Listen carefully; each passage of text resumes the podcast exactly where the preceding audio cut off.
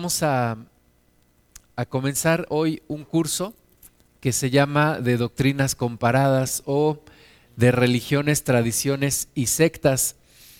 Este curso es importante para que nosotros podamos predicar la palabra a aquellas personas que están envueltas en alguna falsa doctrina, pero también para echar abajo de, eh, echar fuera de nuestro corazón toda aquella idea que es falsa y que en algún momento nosotros creímos.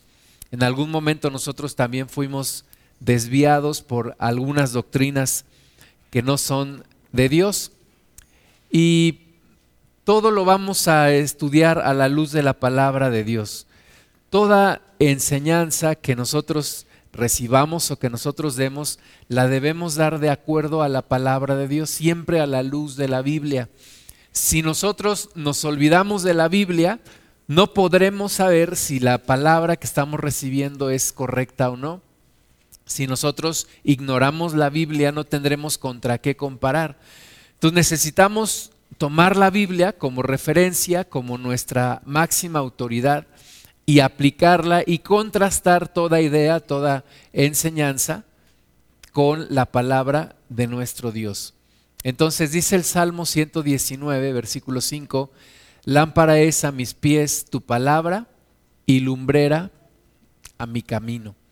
Esa es la palabra de Dios, una lumbrera que, que, que da luz a nuestros pies, una lumbrera que alumbra a nuestros pies, a nuestro camino, para que podamos guiarnos, para que podamos tomar el camino que la palabra de Dios nos da. Cuando yo no conocía la palabra de Dios, pues para mí todas las doctrinas eran buenas y lo que me decían unos lo aceptaba y lo que me decían otros también y lo que me decían tal vez algunas personas lo ponía en tela de juicio, pero no sabía contra qué compararlo. Cuando conozco la palabra de Dios, tengo contra qué comparar toda la enseñanza que alguien me da y puedo decir esto es de acuerdo a la palabra de Dios o esto no es de acuerdo a la palabra de Dios. Entonces, la ignorancia de la Biblia es el mejor aliado de una doctrina falsa.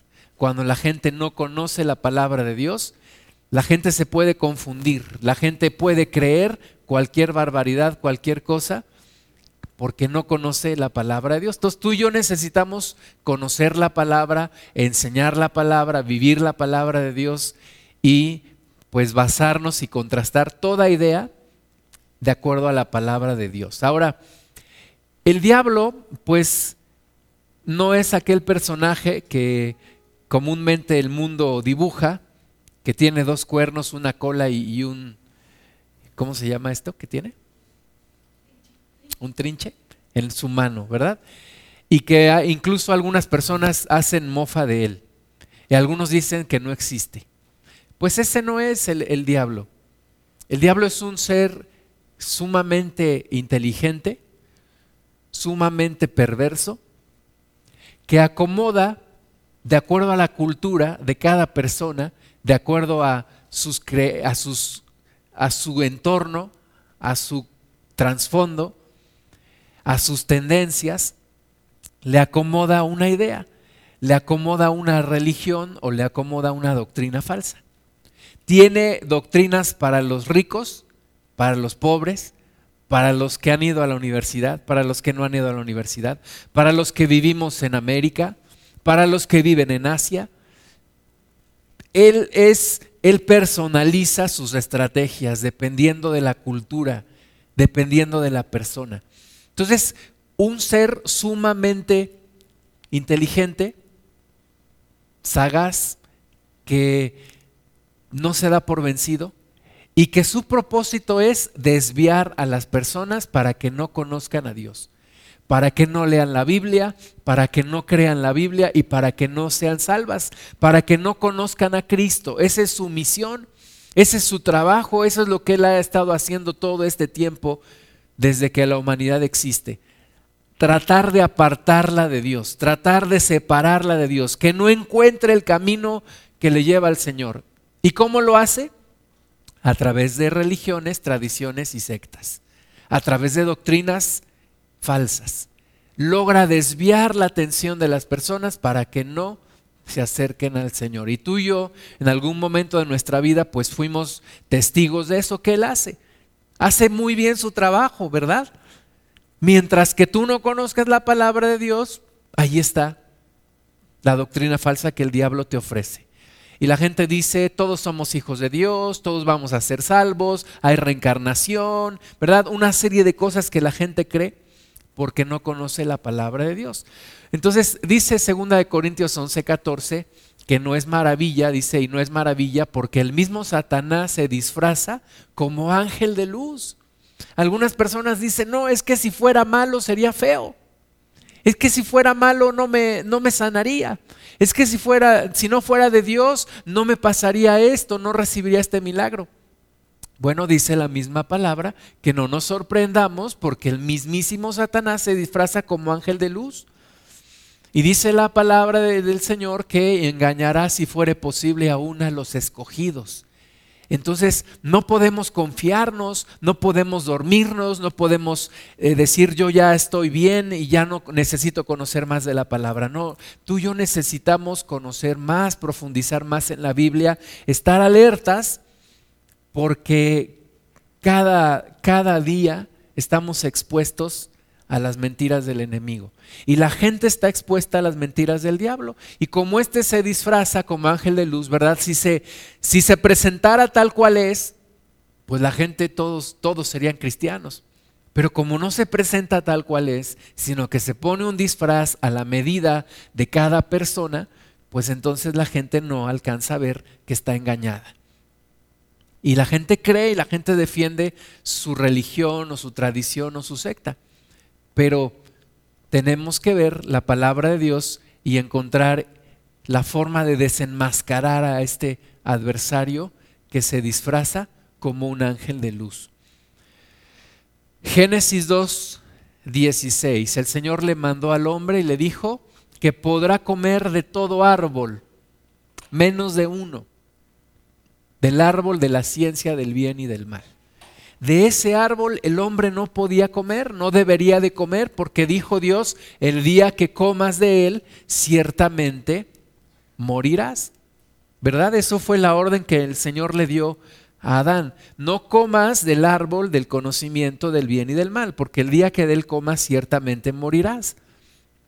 Pero dice la palabra del Señor que la serpiente era más astuta en Génesis 3.1. La serpiente era astuta más que todos los animales del campo que Jehová Dios había hecho, el cual dijo a la mujer, ¿con qué Dios os ha dicho no comáis de todo árbol del huerto? Y la mujer respondió a la serpiente, del fruto de los árboles del huerto podemos comer, pero del fruto del árbol que está en medio del huerto, dijo Dios, no comeréis de él, ni le tocaréis para que no muráis. Entonces la serpiente dijo a la mujer, no moriréis, sino que sabe Dios que el día que comáis de él serán abiertos vuestros ojos y seréis como Dios, sabiendo el bien y el mal. Y eso es lo que te ofrece una religión, una doctrina falsa, un conocimiento, abrirte los ojos y la promesa siempre es, serás como Dios. Serás como Dios. Conocerás el bien y el mal. Y entonces hay dos árboles ahí en el huerto del Edén y son los mismos dos árboles que la humanidad tiene acceso el día de hoy. El árbol de la vida y el árbol del conocimiento del bien y del mal. Y el hombre desafortunadamente vez tras vez va detrás del árbol del conocimiento del bien y del mal. ¿Por qué? Porque quiere ser sabio, porque quiere ser poderoso, porque quiere ser como Dios. Pero ese árbol no falla la orden que dio el Señor y no falla tampoco la maldición, porque dijo, el día que comas de él ciertamente morirás. Entonces, al estar comiendo del árbol del conocimiento del, del, bien y del mal, ¿qué pasa en nuestras vidas? Vamos muriendo. Nos vamos haciendo tal vez más sabios, ¿verdad? Pero cada vez más confundidos y cada vez más muertos espiritualmente. Versículo 6, vio la mujer que el árbol era bueno para comer y que era agradable a los ojos y árbol codiciable para conocer la sabiduría y tomó de su fruto y comió y dio también a su marido, el cual comió así como ella. La mujer vio ese árbol, dijo, es codiciable, es bueno para alcanzar sabiduría, y teniendo el árbol de la vida ahí, en lugar de comer del árbol de la vida, come del árbol del conocimiento del bien y del mal. Misma cosa que nos pasa a la humanidad del día de hoy. Comemos del árbol del conocimiento del bien y del mal. Nos, nos gusta ser sabios, nos gusta emprender nuestro propio camino, nos gusta hacerlo a nuestra forma, nos gusta conocer más de las cosas que son ocultas. Y comemos vez tras vez del árbol del conocimiento del bien y del mal. Y dejamos a un lado el árbol de la vida. ¿Quién es el árbol de la vida? ¿Y quién nos da vida el día de hoy? Solamente Jesucristo. Solamente Jesucristo nos da la vida. Cualquiera puede comer del árbol del, del, conocimiento del bien y del mal. Cualquiera puede comer de, de mil doctrinas engañosas que hay el día de hoy, pero solamente si tú quieres alcanzar la vida, solamente puedes comer de un solo árbol que se llama Jesucristo. Y es atractivo el conocimiento y es atractivo el volverse interesante, ¿verdad? Tú vas a una reunión y les hablas del esoterismo y les hablas de la meditación y les hablas del espiritismo y les hablas de tantas cosas y la gente se interesa. Tú les empiezas a hablar de Cristo y ¿qué te dicen? Ah, fanático, ya te lavaron el cerebro, ¿verdad? Pero mientras les hables de cualquier otra cosa, la gente está interesada. ¿Por qué? Porque el árbol, el árbol del conocimiento del bien y del mal es árbol codiciable para alcanzar sabiduría, pero es árbol que no da vida, sino da muerte. Entonces, solamente el árbol de la vida nos da la vida. Solamente hay un camino para alcanzar la vida y ese camino se llama Jesucristo. Solo un camino. Solo un árbol de la vida. Dice Génesis 3:24 que cuando Dios echó fuera del Edén al hombre, puso una espada encendida que se revolvía por todos lados para guardar el camino del árbol de la vida. Entonces una persona no puede llegar a ese árbol de la vida comiendo del árbol del conocimiento del bien y del mal. Porque hay una espada encendida que se revuelve por todos lados para guardar ese árbol. Ahora, las espadas no flotan solas, ¿verdad? Esa espada es sostenida por alguien. Alguien está con esa espada revolviéndola por todos lados para que el hombre no entre por el camino que lleva al árbol de la vida, habiendo comido del árbol del conocimiento del bien y del mal. Y ese ser que está con esa espada, protegiendo ese árbol de la vida, se llama Jesucristo. Jesucristo está con una espada encendida que se revuelve por todos lados guardando ese árbol de la vida. Solamente Él te puede dar la vida. Solamente Él puede darte a comer de ese árbol. No hay forma de engañarlo, no hay forma de llegar por otro lugar. La gente dice, todos los caminos llevan a Dios, todos los caminos son buenos, todas las religiones son buenas. Es el mismo Dios. No es cierto. Jesucristo está cuidando el árbol de la vida. Y solamente el hombre puede alcanzar salvación a través de Jesucristo. Y estamos en medio de, una, de un mundo que uno de los valores que más aprecia se llama tolerancia. Y yo estoy de acuerdo con la tolerancia, sin embargo, yo tengo que decir la verdad. Y yo tengo que decir que Jesucristo es el único camino. Nos ven como intolerantes a los cristianos porque decimos Jesús es el único camino. Mientras el mundo dice hay muchos caminos, todos los caminos te llevan a Dios, el cristiano dice hay un solo camino y la gente te dice intolerante. Eres un intolerante. ¿Por qué? ¿Por qué solamente dices que Jesucristo lleva a la salvación? Bueno, pues porque la Biblia lo dice. La Biblia dice que Jesucristo es el único camino.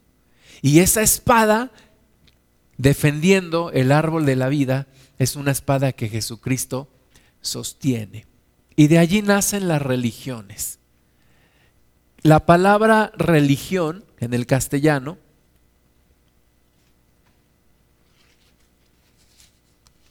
viene del latín religare, que como la misma expresión lo dice, significa religar. ¿Religar a quién? Pues religar al hombre que se apartó de Dios. Y eso es lo que la religión ofrece. Te voy a religar. Te voy a religar, te voy a enseñar la forma en la que te puedes volver a ligar a Dios. Pero te voy a decir que es siempre con tu propio esfuerzo. La religión te dice cómo puedes salvarte con tu propio esfuerzo, cómo puedes construir el camino a la salvación, cómo el hombre puede salvar al hombre. Ese es el tema de la religión. Pero Jesucristo te dice que la redención es un acto que partió del Creador, no del hombre. Jesucristo te dice que el hombre por sí mismo nunca se acercará a Dios. El hombre por sí mismo tiende a alejarse de Dios. Romanos 1 nos dice que, Romanos 1 y 2 nos dice que todos nos hemos apartado, a una nos hemos corrompido, que nuestra garganta es veneno, que nuestros pies corren a derramar sangre. Y la religión te dice que el hombre mismo puede salvarse a sí mismo, lo cual bíblicamente es imposible. No hay forma que el hombre se salve a sí mismo tenemos necesidad de nuestro Creador. Ahora, hay quien ha afirmado, el hombre es un ser religioso. Por eso hay religiones en todos lados. Bueno, yo estaría un poco en desacuerdo de esa afirmación. Yo creo que el hombre es un ser espiritual y que por el engaño del enemigo hay religiones en todos los países y en todas las culturas. Pero cuando nos dicen es que ya te cambiaste de religión, ¿Qué es lo que podemos decir? Mira, no es una religión. ¿Por qué? Porque una religión te dice la forma en la que tú puedes construir tu propia salvación. Y Jesucristo te dice que Él te ha redimido, que Él ha hecho todo. Lo único que tú tienes que hacer ahora es creer. Solo tienes que creer. Ahorita vamos a hablar un poquito más acerca de este tema. Los misioneros hablan de cinco megaesferas, los misioneros cristianos hablan de cinco megaesferas en este mundo, en este mundo que tiene ya 7 mil millones de personas. Y se habla de la primer megaesfera del budismo. En este mapa puedes ver, el budismo es marcado con amarillo y donde hay más concentración, pero prácticamente el budismo se ha extendido en todo, en todo el mundo. Hoy en día, en México tenemos budistas.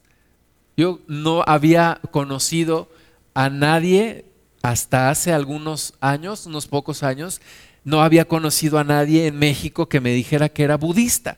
Hoy en día ya veo a varias personas que me dicen, yo soy budista. Yo soy un budista en cierne, yo soy un budista porque me he declarado ya, me he identificado con las doctrinas de Buda. Bueno, el budismo es una extracción del hinduismo y de la nueva era y una mezcolanza de varias cosas allí. El budismo te habla de una autosalvación. ¿Cómo puedes llegar a salvarte? Y por supuesto, no te habla de un Salvador que es Jesucristo. Jesucristo te dice que Él es tu Salvador. El budismo te dice cómo tú puedes, siguiendo varios pasos, puedes llegar a salvarte. Segunda megaesfera, la megaesfera china. Es China el país más poblado en todo el mundo.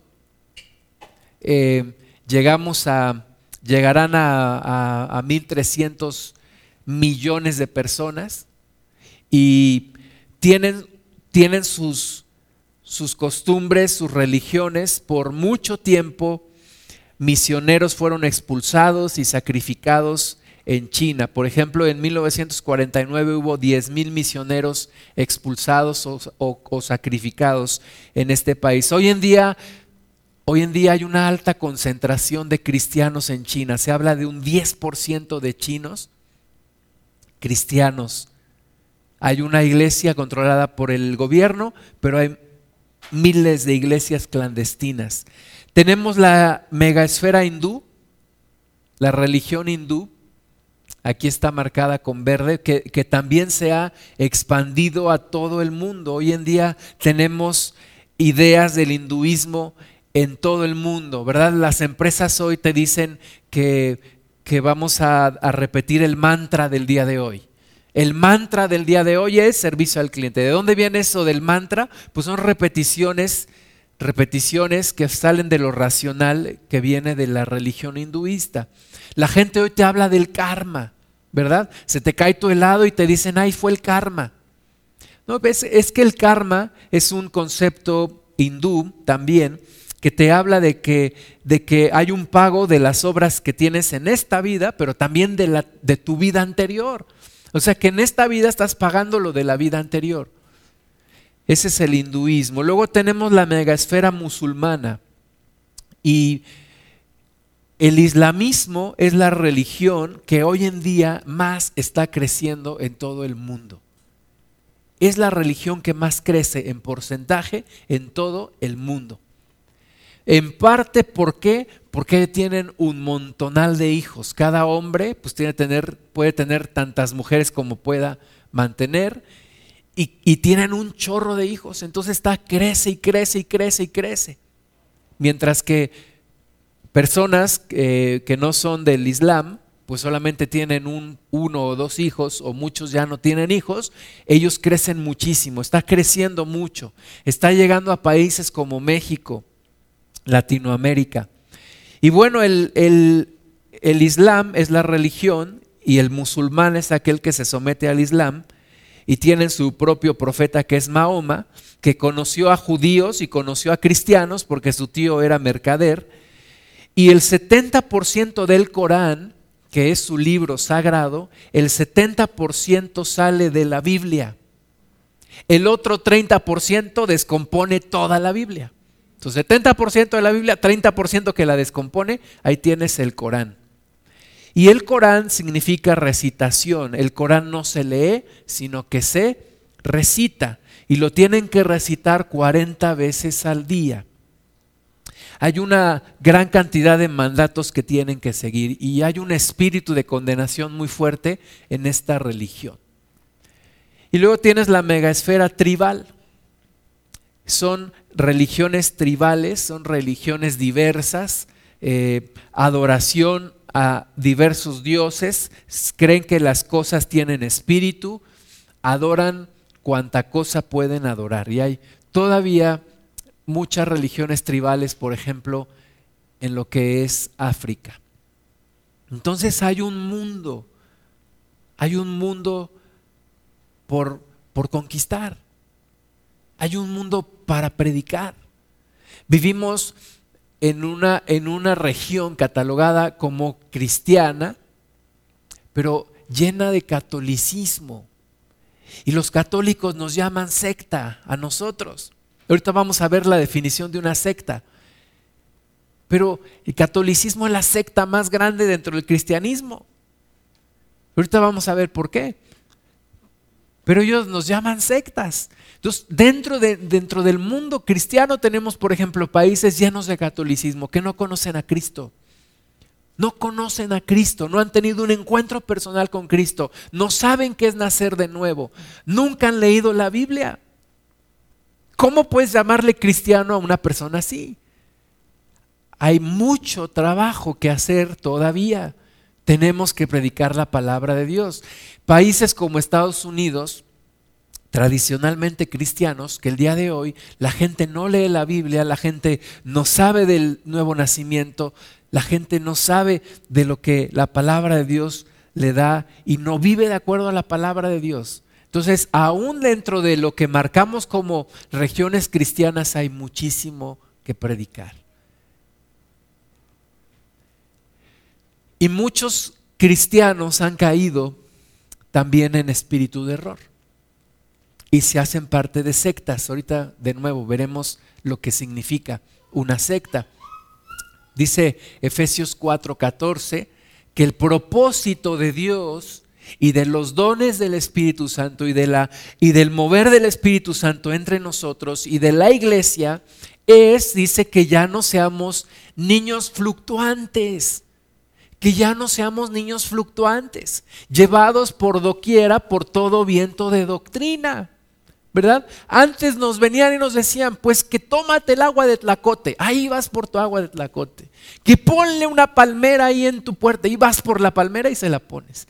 Que ahora ve por el santo no sé qué, y ibas y lo traías.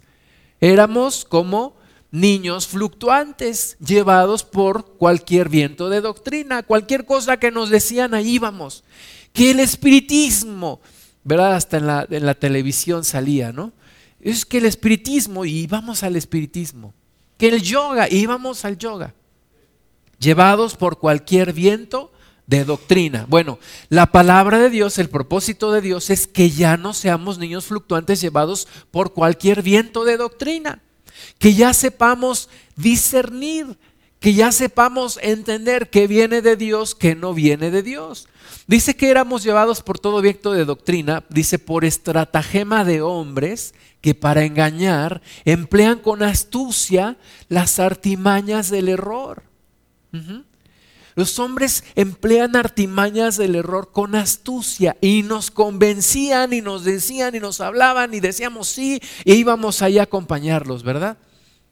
Porque hay personas que tienen mucha labia y que, y que saben convencer. ¿Qué nos dice la palabra de Dios? Tú tienes que contrastar todo a la luz de la palabra de Dios, a la luz de la Biblia. Ya no te dejes llevar por cualquier estratagema de hombres que para engañar emplean con astucia las artimañas del error. Tenemos que abrir nuestros ojos. Y este país tiene que abrir sus ojos y ver a Cristo. ¿Cómo es posible que le llamen Santo Padre a un hombre que ni es santo ni es padre? Bueno, a lo mejor sí es padre porque ya ves que tienen por ahí sus cosas, ¿verdad? Pero, pues oye, ¿cómo es posible que le llames santo un hombre que es igual que tú? De pecador, igual que yo. ¿Cómo es posible que se arrodillen delante de una imagen? ¿Cómo es posible que crean que un muerto viene y se mete en el cuerpo de una persona? ¿Verdad? Son estratagemas que se usan para engañar a los demás con astucia, de artimañas del error. Ahora, hay tres fuentes de doctrina, mis amados hermanos. Una, la doctrina de Dios, pero otra, la doctrina de los hombres, y la tercera, doctrina de demonios. Hay doctrinas de Dios, doctrinas de hombres y doctrinas de demonios. Aquí nos está hablando de las doctrinas de hombres, pero también vamos a ver que nos habla la palabra de Dios de doctrina de demonios. Y tenemos que estar alertas y tenemos que predicar. Doctrina de demonios. Primera Timoteo 4.1 dice, pero el Espíritu dice claramente que en los postreros tiempos algunos apostatarán de la fe, escuchando a espíritus engañadores y a doctrinas de demonios. Hay doctrinas que vienen directamente de los demonios. Doctrinas que vienen directamente del corazón de Satanás y que la gente hoy en día lo está siguiendo. Tú y yo tenemos que tener cuidado. Es una señal especial de los últimos días. Dice claramente el Espíritu que en los postreros tiempos habrá mucho de esto. Incluso dice que algunos apostatarán de la fe. ¿Qué quiere decir que apostatarán? Un apóstata de la fe es una persona que primero creyó en Cristo y luego se salió y se fue detrás de doctrinas erróneas. Y dice la palabra de Dios que en estos postreros días algunos harán eso. Tú y yo tenemos que estar cuidando nuestra doctrina. Tenemos que estar cuidando apegarnos a la palabra de Dios. Nosotros no nos creemos los únicos depositarios de la verdad pero nos creemos fieles buscadores de la verdad, de la palabra de Dios. No aceptamos ninguna otra doctrina que no esté en la palabra de Dios. Somos buscadores de la verdad, de la palabra de Dios. Ahora, el enemigo está maquinando continuamente. Continuamente está maquinando. Y dice el apóstol Pablo en 2 Corintios 2.11, para que Satanás no gane ventaja alguna sobre nosotros, pues no ignoramos sus maquinaciones. Tú y yo no debemos ignorar las maquinaciones del enemigo. No debemos ignorar lo que el diablo está maquinando, lo que el diablo está continuamente tramando y haciendo. Ahora, un día Salomón escribió en Eclesiastés, no hay nada nuevo debajo del sol. Las mismas artimañas que ha usado en el pasado son las mismas que utiliza el día de hoy. Decía una persona hace unos días, lo viejo se vuelve contemporáneo. Y es verdad. Es lo mismo que ha utilizado en el pasado, lo está utilizando el día de hoy. La próxima clase vamos a ver algunos de los ismos, algunos de los ismos como el catolicismo, como el ascetismo, como el materialismo, como el positivismo, etcétera. Son doctrinas que tienen muchos años y vienen al día de hoy. Entonces, segunda de Corintios 2:11 para que Satanás no gane ventaja alguna sobre nosotros, pues no ignoramos sus maquinaciones. Y parte de este curso es para que el diablo no gane ventaja sobre nosotros. Es para conocer qué es lo que está haciendo y estar peleando la buena batalla y estar atentos a lo que el enemigo hace. Gálatas 1:8 nos habla de estar de estar alertas, porque dice allí más si aún nosotros o un ángel del cielo os anunciare otro evangelio diferente del que os hemos anunciado, sea anatema. Fíjate si aún un ángel del cielo bajare y te predica un evangelio diferente. ¿Por cuánto tiempo nosotros creímos en aquella que dice, ¿no estoy yo aquí que soy tu madre? Pues no, no, no estás tú aquí que eres mi madre, tú no eres mi madre, ¿verdad? Pero lo creímos, que porque, que porque se apareció en un cerro y, y que ahí quiso que le edificaran un templo. Pues si aún un ángel del cielo bajare y te anunciare un evangelio diferente, es que el ángel Moroni bajó y dio otra revelación, el nuevo, el, el otro testamento de nuestro Señor Jesucristo.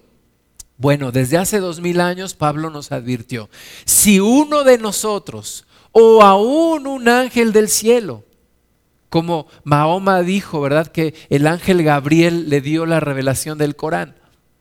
Bueno, si un ángel del cielo bajare y te da un evangelio diferente al que tú conoces en la palabra de Dios, sea anatema es que Discovery Channel ya descubrió el otro evangelio según San Judas. Es que ya descubrieron el Evangelio según San Tomás. Es que ya descubrieron el Evangelio según María Magdalena. Pues que descubran lo que quieran. Porque dice la palabra que si se me presenta un Evangelio diferente a este, sea anatema, sea maldición yo no lo recibo. Yo no lo puedo recibir.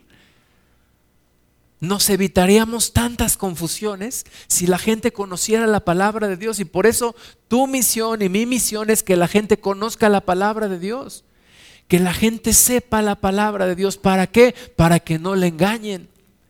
En esto, ahora sí como, como decía el Señor Jesucristo, en esto es cierto el dicho que dice el que no conoce a Dios a cualquier santo se le ¿verdad? Porque no conocen a Dios, no conocen la Biblia, pues entonces andan arrodillándose delante de cualquiera. Y tú y yo tenemos una misión. Y nuestra misión es que conozcan la Biblia, que conozcan a Jesucristo, que conozcan a Cristo.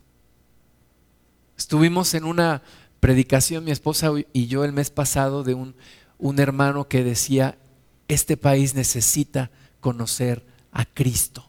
No lo conoce, no lo conoce. Necesita conocerlo, necesita saber cómo es, cómo piensa, qué quiere de ti.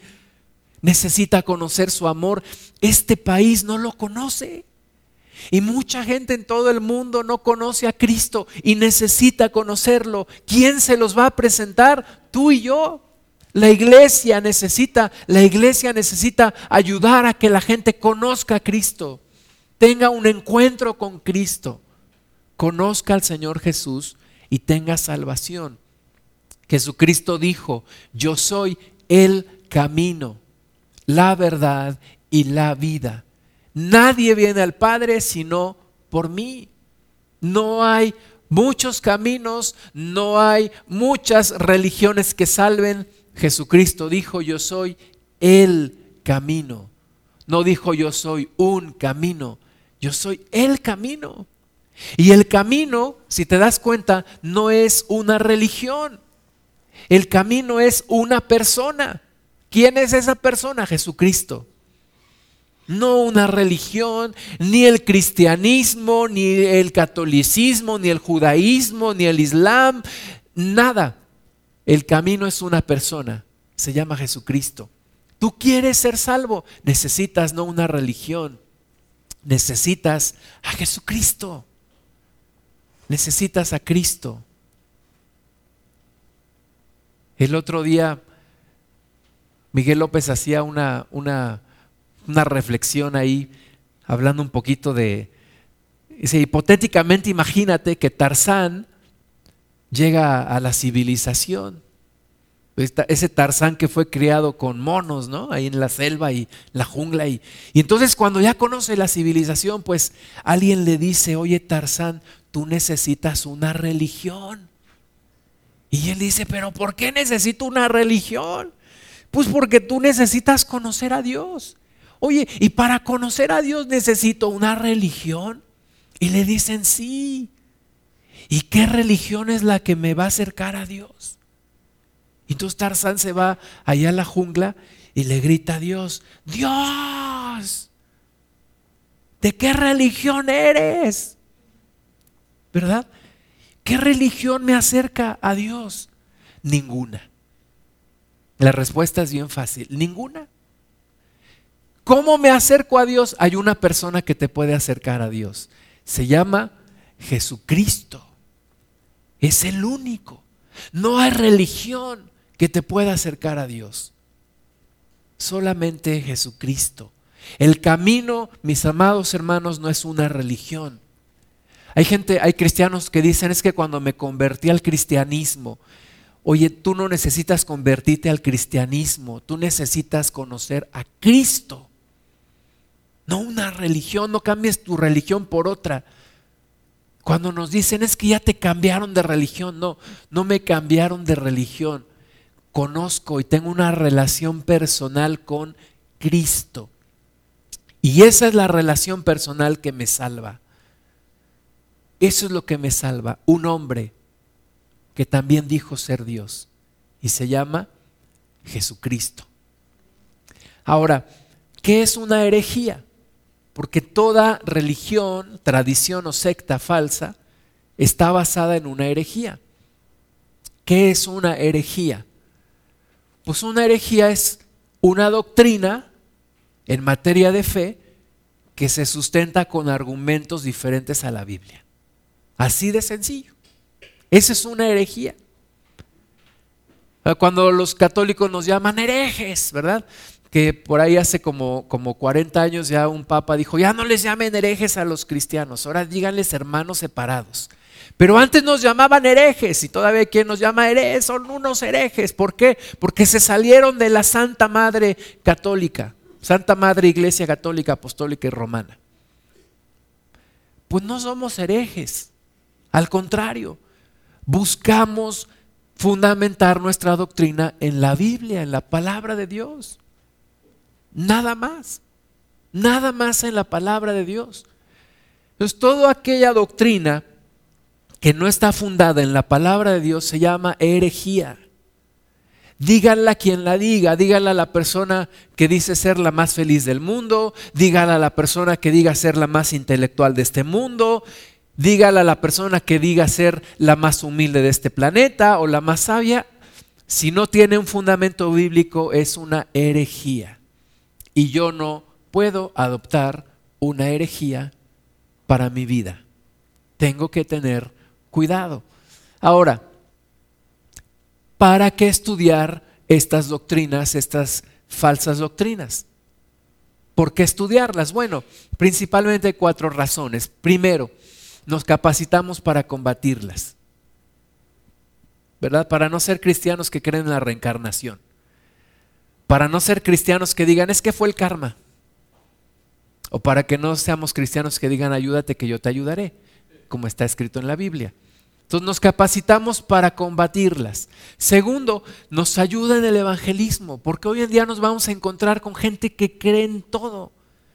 En, nuestra cultura nos encontraremos con católicos romanos, pero también con budistas y también con musulmanes y también con positivistas y con todo tipo de creencias. Entonces tenemos que saber qué es lo que cree esta gente para poder también predicarles de acuerdo a lo que dice la palabra. También aumenta nuestra fe. Cuando tú lees la Biblia y luego comparas las doctrinas con lo que dice la palabra de Dios, tu fe se incrementa. Te vas cimentando más en la palabra de Dios. Te vas afirmando más. Y cuarto punto, aumenta nuestra responsabilidad, porque vemos cuánta gente hay confundida, cuánta gente hay metida en enseñanzas erróneas. Y necesariamente tienes que tener una carga por estas, por estas personas. Entonces son cuatro razones por las cuales llevar un curso como este de doctrinas comparadas. Ahora, ¿cómo identifico una herejía? Pues lo primero, lo primero, lo primero es conoce la Biblia. Conoce la Biblia. Si tú no conoces la Biblia, no puedes tú decir o identificar una, una herejía. Entonces, primero tienes que conocer la Biblia y hay tres tipos de argumentos en una doctrina. Primero el argumento bíblico, que es el que nosotros aceptamos, ¿verdad? Si lo que tú me enseñas está en la Biblia, lo tomo. Pero si no, tengo que tener cuidado. Segundo punto, un argumento extrabíblico. Oye, eso que tú me estás diciendo no está en la Biblia. Tal vez no lo no contradice a la Biblia, pero no está en la Biblia. Hoy en día tenemos que tener cuidado porque muchos predicadores usan argumentos extrabíblicos. ¿Verdad? serás un campeón y no sé qué, y bueno. Cuidado con estos argumentos extrabíblicos. Y el tercero es el argumento antibíblico, declaradamente está en contra de lo que dice la Biblia. Entonces, hay que analizarlo. Hay personas que dicen, pero es que me, me citaron la Biblia, me leyeron un versículo. Y después de ese versículo fue cuando se empezó a levantar la mesa. Es que me dijeron, invocaron a Dios Padre y me mencionaron el nombre de Jesús. Pues sí, pero no necesariamente están fundamentados en Jesús. Entonces hay que tener cuidado. Eh, segundo punto, después de verificar los argumentos, yo tengo que ver cómo interpretan o cómo se fundamentan o cómo utilizan la Biblia. Hay algo que le llaman unilateralidad de apreciación doctrinaria. Por ejemplo, poner énfasis en, un, en una doctrina de la Biblia. Poner demasiado énfasis, por ejemplo, en que Jesucristo es Dios. Pero descuido el, el hecho también de que Jesucristo es hombre. O pongo demasiado énfasis en el nombre de Jesús y me olvido de la Trinidad. Hay por ahí un grupo que ahora se llaman un solo Jesús, ¿verdad? Que si te dicen, ¿tú en nombre de quién te bautizaste? Pues ¿cómo que en nombre de quién? Si te bautizaste en el nombre del Padre, del Hijo y del Espíritu Santo, sí, así me bautizaron. No, te tienes que bautizar en el nombre de Jesús. Porque Pedro dijo en el libro de los Hechos, bautices en el nombre de Jesús. Entonces te hacen que te vuelvas a bautizar, que porque tiene que ser en el nombre de Jesús. Esa es una doctrina falsa. En nuestra enseñanza bíblica tiene que haber algo que se llama equilibrio, armonía. Yo tengo que analizar toda la palabra de Dios y todo lo que yo me forme en mi corazón tiene que tener un equilibrio.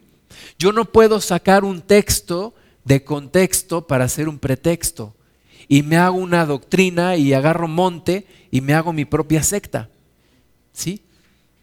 Entonces, cuidado con este tema de poner demasiado énfasis en alguna verdad de la palabra y olvidarnos del resto. Contradicción con los hechos. ¿Verdad? Hay, hay filosofías, doctrinas falsas que se contradicen con los hechos, con los hechos históricos o con los hechos bíblicos. Y hay que cuidar eso también. Y la cuarta, una incoherencia lógica. Es que hay doctrinas que no te hacen lógica, pero ni por donde las veas. Es que Dios tuvo esposas y que no sé qué, y que luego los negritos son los malos y los güeritos son buenos. Y bueno, esas cosas pues no tienen lógica, ¿verdad? Entonces, por simple lógica, y un tema que, que nosotros tenemos es que no cuestionamos las cosas, ¿verdad? Nos creemos las cosas tal cual nos la dicen, no. Dice Pablo, cuando era niño pensaba como niño, pero cuando ya fui hombre dejé lo que era de niño. Entonces tenemos que analizar toda situación, toda enseñanza que nos traen a la luz de todo esto. Ahora, ¿cómo identificar una secta? Primero, Jesús no es el centro de esa enseñanza. Aunque lo tenga, aunque tengan a Jesús, pero no es el centro. Ejemplo, catolicismo romano. Catolicismo romano, Jesús no es el centro y perdónenme, pero discúlpenme. El centro de catolicismo romano es María. Es María. No es Padre, Hijo y Espíritu Santo, es Jesús, María y José. Entonces, Jesús no es el centro. Jesús no es el centro de testigos de Jehová. Cuidado cuando Jesús no es el centro de la enseñanza. Segundo punto, hay otras fuentes doctrinarias además de la Biblia, como el otro testamento de nuestro Señor Jesucristo, el libro del Mormón. ¿Verdad? No es que dicen ellos, nosotros tenemos la Biblia, sí, pero tienen otras cosas. Dicen los jerarcas católicos, es que nosotros tenemos la Biblia, sí, pero tienen otros miles y miles de códices, de enseñanzas, de tradiciones. La Biblia es la única fuente para conocer a Dios. Vivificada por su Espíritu Santo. Tercero, afirman ser los únicos que están en lo cierto. ¿Verdad? Y ahí cuentan un, chiste. Dicen que llegó un, un hombre que aceptó a Jesucristo al cielo y entonces, pues como dice la gente, ¿no? Que Pedro lo recibió con las llaves, ¿no? Lo cual pues tampoco sabemos que no es cierto, pero es un chiste, no es una doctrina lo que le estoy platicando. Entonces llega este hombre y le dice a, Pedro, le dice Pedro, te voy a dar un paseo por el cielo. Está bien. Y entonces ve a un grupo que está por allá apartado y le dice, le dice el varón a Pedro, oye, ¿quiénes son esos? Le dice el, eh, Pedro, cállate, ellos creen que son los únicos en el cielo. Es una secta. Las sectas dicen, nosotros somos los únicos que vamos a ser salvos. Por ejemplo, los 144 mil que dicen los testigos de Jehová, ¿no? Por ejemplo, muchas sectas que, pseudocristianas que dicen, si te sales de aquí, te vas a otra iglesia, vas a perder tu salvación. Esa es una idea sectarista. Nosotros no somos los únicos que nos vamos a salvar, mis amados hermanos. Somos parte de un remanente. No somos el único grupo. No somos los dueños de la verdad. No. Tenemos que romper con esas ideas. Toda persona que siga a Cristo es salva. Aunque no esté en mi grupo. Aunque no esté en mi congregación. Entonces, cuidado con las ideas sectaristas Cuarto, hacen uso falso, uso de falsas interpretaciones, ¿verdad? Tergiversan la palabra de Dios y llegan a otra cosa completamente diferente. Cinco, enseñan al hombre a conseguir su propia salvación. Tú sigue estos pasos, alcanzarás la salvación. Cuando Cristo te dice que, que Él lo ha hecho todo. Y sexto, son proselitistas. Buscan ganar adeptos. Ahora, ¿por qué los cristianos no somos proselitistas? Porque yo no busco traerte a mi iglesia, yo busco acercarte a Cristo, que conozcas a Cristo. No que, no que te acerques a mi iglesia, no que seas parte de mi grupo, no, sino que te acerques a Cristo y seas salvo por el conocimiento y por una relación personal con Jesús. Pero hay grupos sumamente proselitistas que normalmente buscan sacar gente de las iglesias cristianas para llevarlas a sus grupos. La religión te dice qué es lo que hay que hacer para ser salvo. Jesucristo te dice, todo está hecho. Todo está hecho. En Egipto decía la religión, preparaos para los buenos juicios de Osiris, observando las reglas de buena conducta. Confucio decía, andad en las veredas trilladas, sed buenos ciudadanos del imperio celeste. Buda dice, andad en el noble camino de los ocho pasos. Mahoma, permaneced firmes junto a los cinco pilares de la conducta. Toda religión te dice qué es lo que tienes que hacer para ganarte la salvación. Jesucristo te dice, todo está hecho. Jesucristo dijo, estando en la cruz antes de morir, consumado es. Consumado es. Consumado es, ¿qué es? Hecho está. Ya lo hice todo. Solo tienes que creer. En Cristo, mis amados hermanos, las obras no me llevan a la salvación. La salvación no es por obras. La fe me lleva a tener las obras. Primero creo y luego soy transformado por mi propio esfuerzo no puedo ser salvo. Por mi propia fuerza no puedo alcanzar la salvación. Jesucristo dijo en Juan 19:30, consumado es. Está hecho. La redención la logra nuestro Señor Jesucristo. Y toda toda persona que salva es porque inicia con un acto de nuestro Dios, nuestro Padre, que fue enviar a su Hijo Jesús a esta tierra a morir por nosotros, y porque Él hace una obra en nuestros corazones para que tú y yo podamos creer. Ninguna persona por su propio esfuerzo puede ser salva. Ninguna persona por su propio esfuerzo se acerca a Dios. Al contrario, se aleja, se aleja de Dios no es por obras, dice Gálatas 3, 10 al 14, porque todos los que dependen de las obras de la ley están bajo maldición, pues escrito está, maldito todo aquel que no permaneciera en todas las cosas escritas en el libro de la ley para hacerlas. Y que por la ley ninguno se justifica para con Dios es evidente. No es por obras. Catolicismo romano enseña salvación por obras.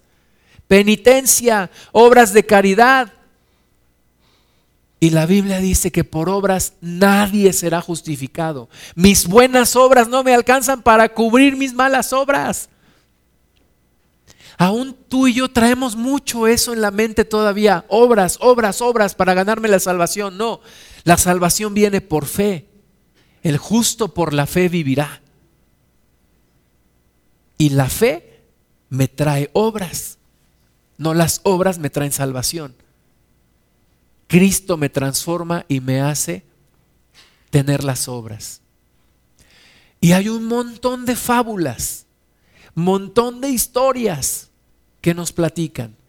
Y que pones este elefantito con la trompa para arriba y eso te va a traer que vendas mucho hoy. Y que pone esta manzanita y que pone este santito y que prende la, la veladora y que miles y miles de cosas Pablo le dijo a Timoteo en 2 de Timoteo 4, 3 al 5, porque vendrá tiempo cuando no sufrirán la sana doctrina. La gente quiere escuchar ideas fabulosas. George Lucas, películas de Hollywood, extraterrestres viniendo en la tierra. Fueron los extraterrestres los que hicieron las pirámides que están en Teotihuacán. Y la gente quiere escuchar cosas, un mundo nos vigila, ¿verdad? La gente ya no quiere sufrir la sana doctrina, pero es lo que tú y yo tenemos que predicar, la sana doctrina, Biblia. Dice, sino que teniendo comezón de oír, se amontonarán maestros conforme a sus propias concupiscencias. Tienen comezón de oír. Una vez llevamos a, mi esposa y yo, a nuestros hijos, a Chapultepec. Y de repente nos salen unos tipos ahí vestidos de naranja y con danzas y con flautas y no sé qué. Y estos, ¿qué onda? Vine a Chapultepec, no a la India. Pues ahí están. ¿Por qué? Porque la gente tiene comezón de oír. Y empiezan a quejar de Krishna y que no sé qué porque la gente tiene comezón de oír y se amontonarán maestros conforme a, sus propias concupiscencias. Para un roto siempre hay un descosido. Para uno que quiere buscar, hay que le hablen que de intelectualismo y que no sé qué, y que el cosmos y que eres uno con el cosmos y que Dios no es una persona, sino es un cosmos y que eh, Dios está en un gusano y en una planta y que tú reencarnaste y que dale gracias a Dios que no fuiste gusano y que no vayas a pisar el gusano porque qué tal si matas a tu tío, ¿verdad? Pues para esos hay una doctrina. Para cada cual una doctrina. Y apartarán de la verdad el oído y se volverán a las fábulas. Se volverán a las fábulas. Y eso es lo que está pasando hoy. Occidente, el mundo occidental que tradicionalmente buscaba la Biblia, hoy se va detrás de las fábulas de Hollywood. Hoy la gente recibe más enseñanza de las películas que ve porque no conoce la palabra de Dios. Y por eso el mundo occidental está, está en decadencia. Nos hemos olvidado de la Biblia y nos hemos inventado nuestras propias fábulas porque tenemos comezón de oír. Y estamos adoptando mentiras que nos llegan de Oriente, de, religiones hinduistas, del budismo, del islam y de tanta cosa. Pero tú sé sobrio en todo. Sé sobrio en todo. Dice el apóstol Pedro que la Biblia es como una antorcha que alumbra en la oscuridad y que tenemos que estar atentos a ella. No a lo que me dice eh, la guerra de las galaxias y no a lo que me dice George Lucas en sus películas, no. El único Lucas que yo debo de escuchar es el Lucas que está en la Biblia. Yo tengo que estar atento a la palabra de Dios. Y luego nos dice, haz obra de evangelista. Haz obra de evangelista. Hay una teoría que manejan algunos que le llaman la teoría del vacío. Y básicamente lo que esta teoría te dice es que no puede haber vacíos. Y cuando hay un vacío, lo llenas con algo. Y entonces cuando no le predicamos la palabra de Dios a la gente, ¿qué hace la gente? Lo llena con una doctrina errónea. Y entonces, ¿de quién es la culpa de que la gente esté confundida? Pues de la iglesia. Porque no predicamos la palabra de Dios. Y como no predicamos la palabra de Dios, pues lo llenan con otras cosas. Nuestra labor es hacer obra de evangelista. Cumple con tu ministerio. Predica la palabra de Dios. Y finalmente esa es la motivación de este curso, que prediquemos la palabra, que hablemos a tiempo y fuera de tiempo, que sepamos qué decirle a la gente, que sepamos defender. Dice la palabra de Dios que tú y yo necesitamos defender, presentar defensa de nuestra fe. Los famosos apologistas, ¿verdad? Que es un apologista, uno que defiende la fe. ¿Cómo la voy a defender? Pues órale, entrale a ver quién puede más, ¿no? No, ¿cómo la voy a defender? Con argumentos. Porque tú le das la palabra de Dios y la gente se queda callada. Y la gente no te puede debatir. Porque la palabra de Dios es infalible. La palabra de Dios, dice la Biblia, que siempre regresará llena. Dijo el Señor que no regresará vacía, sino que cumplirá aquello para con lo cual, para por lo cual Dios la envió. Así como la lluvia y la nieve que desciende y no vuelve vacía. Entonces, prediquemos la palabra y desechemos cualquier idea que no está en la palabra de nuestro Dios. Vamos a orar. Señor, te damos gracias por tu palabra y porque tú te has mostrado al mundo. Y el, el, gran mensaje que enviaste al mundo es, es tu Hijo, es el verbo. El verbo que comunica todo lo que tú le quisiste comunicar a la humanidad, Señor. Y gracias te damos que hoy nosotros podemos exponernos a tu palabra y podemos conocer a tu Hijo y podemos tener tu Espíritu Santo. Señor, pero hay mucha gente que necesita conocerte, saber de tu amor. Padre, hay tantos engañadores y tantas doctrinas erróneas. Señor, permítenos predicar con la verdad, con tu palabra que es verdad. Permítenos hablar de ti. Pon trompeta a nuestra boca, Señor. Donde quiera que estemos, hablemos tu palabra. Y como dice la misma palabra, las tinieblas no prevalecen cuando viene la luz. Que al abrir nuestra boca con tu palabra, Señor, caiga toda doctrina de error. En el nombre de Jesús. Gracias te damos, Padre Santo. Te bendecimos. En el nombre de Jesús. Amén.